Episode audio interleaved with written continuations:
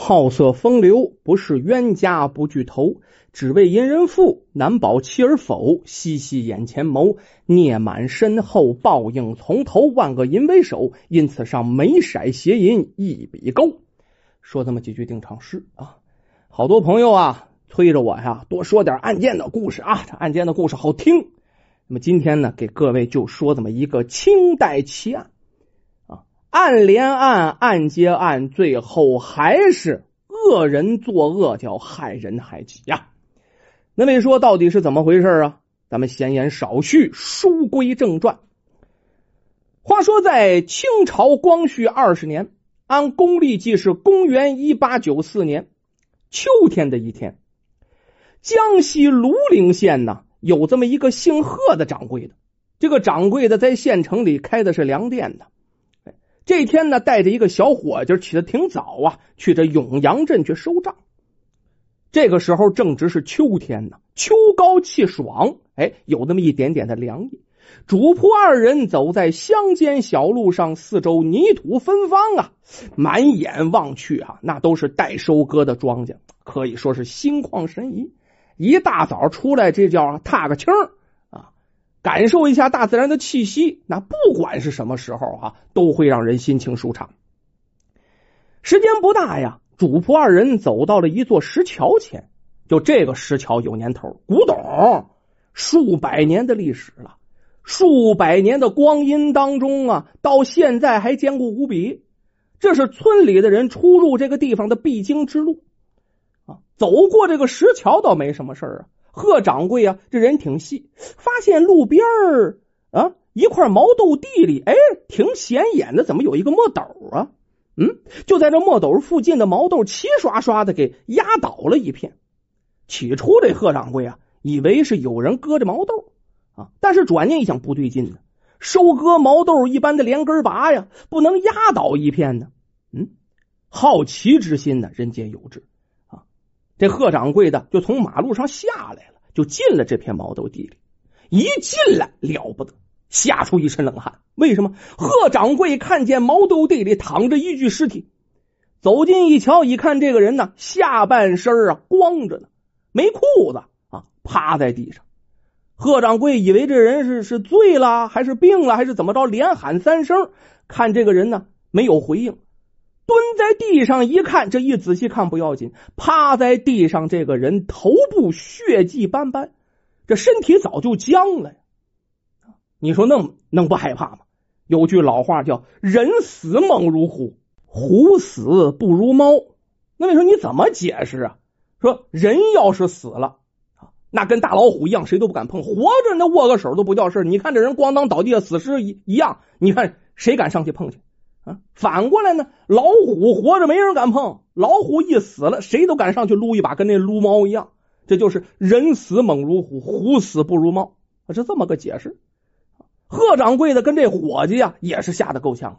毛豆地里出现一具死尸，贺掌柜一看这事儿不能不管哪能看见不报官呢？赶紧命令伙计去通知当地的地保。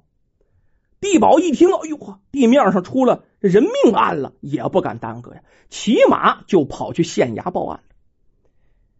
当时的县令姓蒋啊，叫蒋云洲，接到报案了，立刻带着三班衙役仵作就来到现场勘验。当时有规定啊，如果啊是这知县大老爷接着命案了，不亲自到现场，这算渎职啊，被上峰知道了，弄不好顶戴花翎就没了。这一行人等就来到靠近路边的这块毛豆地里，只见呢一个年轻男子的尸首倒在这这脸呐已经埋在了血泊之中啊，很惨。这血跟泥土混在一起，已经啊出现硬块了，一看是早死多时了。这男子的头部有一处被击打的伤口，伤口很深，就是这个伤口致的命。这死者呢，右手弯曲，手里抓着几片毛豆叶，左手压在身子底下，可这左手里抓着一个女人的肚兜。这死者脚边呢，有一只蹬掉了的鞋，另外一只鞋还穿在脚上。一个木工用的小墨斗就遗落在路边路边的坎下面。由于这几天呢下雨毛豆地里泥土相对挺松，现场除了贺掌柜的脚印之外，还留下了三双鞋印。一双是死者留下的，一双啊鞋印很小，看样是女人的脚印；又有一双很大的布鞋，显然是成年男子的脚印。死者手里抓着的女人肚兜，地上有女人的脚印，这桩命案无疑呀跟这女人有莫大的关联。蒋县令啊勘验了现场。那就跟师爷、仵作还有推官这些人，就这案子的性质，这些人先开个碰头会，先讨论讨论吧。啊，这师爷先张着嘴分析：，呃，女子傍晚回家路过毛豆地，遇到男子袭击，将她拖入毛豆地施暴。在施暴过程中啊，女子用钝器杀死了男子。女人嘛，不会携带凶器，这个凶器啊。一定是那个男子的，只要找到凶器和被害的女子，这案情自然就大白了。师爷这么说完了，旁边的推官不干了。这推官呢，觉得这师爷的说法有漏洞。若是这男子在路边劫持女子，这种行为，这他胆儿也太大了，明目张胆呢。毕竟这毛豆地就在这马路坎下呀，离马路很近呢。这个地方距小镇也不远。这男子断然没有这个胆量在这儿行凶，而且最为可疑的一点是，即使这男子色胆包天，这女子反抗杀死男子，这也太难点了吧？那杀人的凶器又去哪里去了了呢？这师爷接着说：“嗯，必然是女子杀了男子后，把杀人凶器一并带走了呀。”推官呢摇摇头反驳：“师爷。”我觉得也不妥呀。嗯，被杀男子趴在地上，左手抓着一个女人的肚兜。若女子真的杀了人，连自己的肚兜都来不及拿走，又怎么会顾得上把血迹斑斑的凶器带走呢？无论如何呀，这不符合这女子心理特征啊！啊，不符合常理，不符合常理。蒋县令在旁边啊，听大家议论。当即表示，推官跟这师爷分析的都有一定的道理，但是，他们都忽略了很重要的两个细节。一个呢是女子能否有这样大的力气打死男子啊？当时女子躺在地上，用力挥舞凶器，击打的部位应该是男子的脸呐、肩呐这些地方，绝不可能打到后脑勺啊。男子应该是被人从后打中脑部而死啊。这是第一个，第二个，现场还掉落一个墨斗，这墨斗究竟是被害男子的还是凶手的？这是一个很直接的证据！凶手很有可能是个木匠，眼下从墨斗入手调查呀，也许能揭开此案迷雾。蒋县令说完，大家呀都觉得县令大人分析的有道理啊。仵作呀一直没张嘴。哎，听了蒋县令的分析呢，这会子也张嘴了啊，补充了自己的想法啊，大人呐，呃，此案可能是奸情败露导致命案呢。你看现场有三双鞋印，经过在下分析呀，两男一女，这呀必然是这一男一女在此私通。却被尾随而至的女子丈夫发现，女子丈夫怀恨在心，举起刀斧偷袭了男子，当场将他杀死在这里呀。蒋县令认为仵作的分析也有一定道理，但是却忽略了一个很重要的细节啊。蒋县令补充道：“呃，若是一对男女真有私情，为何偏偏要选在这片毛豆地里私会呢？”这毛豆长满了毛啊啊！人被刺中之后啊，虽然不疼，但是浑身会痒。选择毛豆地里不符合常理呀！啊，不远地方有麦子地呀，有水草地，那多软乎啊啊！而且远离路边，的不更安全吗？选择那两个地方不是更好吗？不合常理呀！众人听着觉得有道理啊，于是便不再争论不休了。蒋县令让地保和村民来辨认男子尸体。哎，这地保和村民表示啊，都不认识这个人。蒋县令啊，又张贴了一张文书。这张文书干什么呢？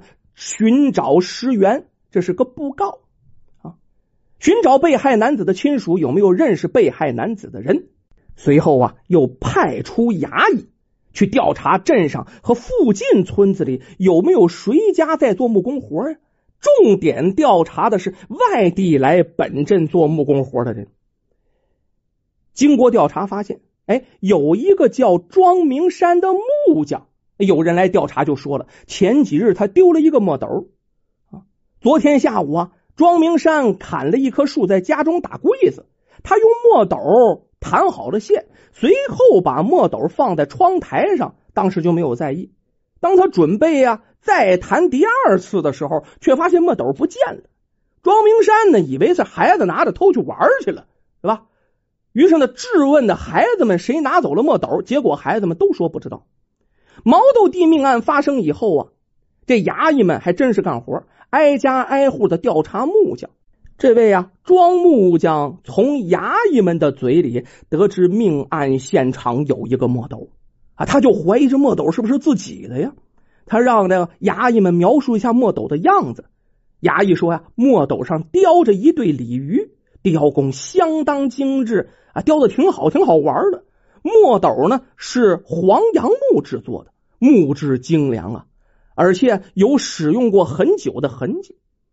一听衙役们这么说，庄明山忙说：“这墨斗不是别的，肯定是我丢的那个墨斗啊，是我爷爷传下来的，我这已经用了三代人了呀。”庄明山主动承认墨斗是自己的，蒋县令就提审了庄明山。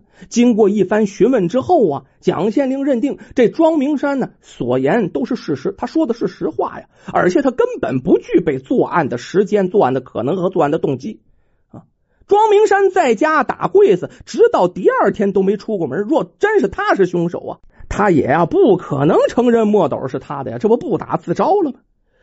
庄明山不是杀人凶手。镇上其他木匠的嫌疑呢，也被一一排除。那凶手到底是谁呢？蒋县令啊，推敲了半天，仍然是毫无进展。就在这一筹莫展之际，一个年轻人主动找上衙门来说：“毛豆地里的尸体是他哥哥。”哎，案情啊出现了进展。这个呀，来县衙认尸首的人呐，叫孙有根。啊，是死者的弟弟。死者名叫孙大柱，孙家住在二百多里远的一个乡下，家中除了他兄弟俩之外，还有啊老父老母都在家。啊，孙家兄弟在家埋头苦干，也不过能混个温饱。所以说，哥俩都三十来岁了，没有一个娶上媳妇的。为挣点媳妇本儿啊，为挣点钱娶媳妇吧，改变了贫穷的生活。兄弟二人呢，来到距离永阳镇。五里远的刘家庄打工，给刘大财主啊当佣人啊。昨天上午啊，哥哥孙大柱来到永阳镇帮助刘大财主家买布。早上出门好好的，天黑了却不见返回。今日衙役把寻尸布告发到村里呀，这弟弟才觉得大事不好啊。于是风是风，火是火的前来辨认尸体。果不出所料，尸体真是他哥哥呀。说到这儿啊，孙有根已经泣不成声，向上磕头啊！大老爷一定得为我哥哥做主，一定得为我哥哥做主啊！死者姓甚名谁，终于弄明白了。那么这个案件到现在也就仅仅有这么一点点的线索啊。那么之后又引发出多少案件来？案连案，案接着案，又是怎么样侦破的呢？我们这一集啊说不完，咱们下集再说。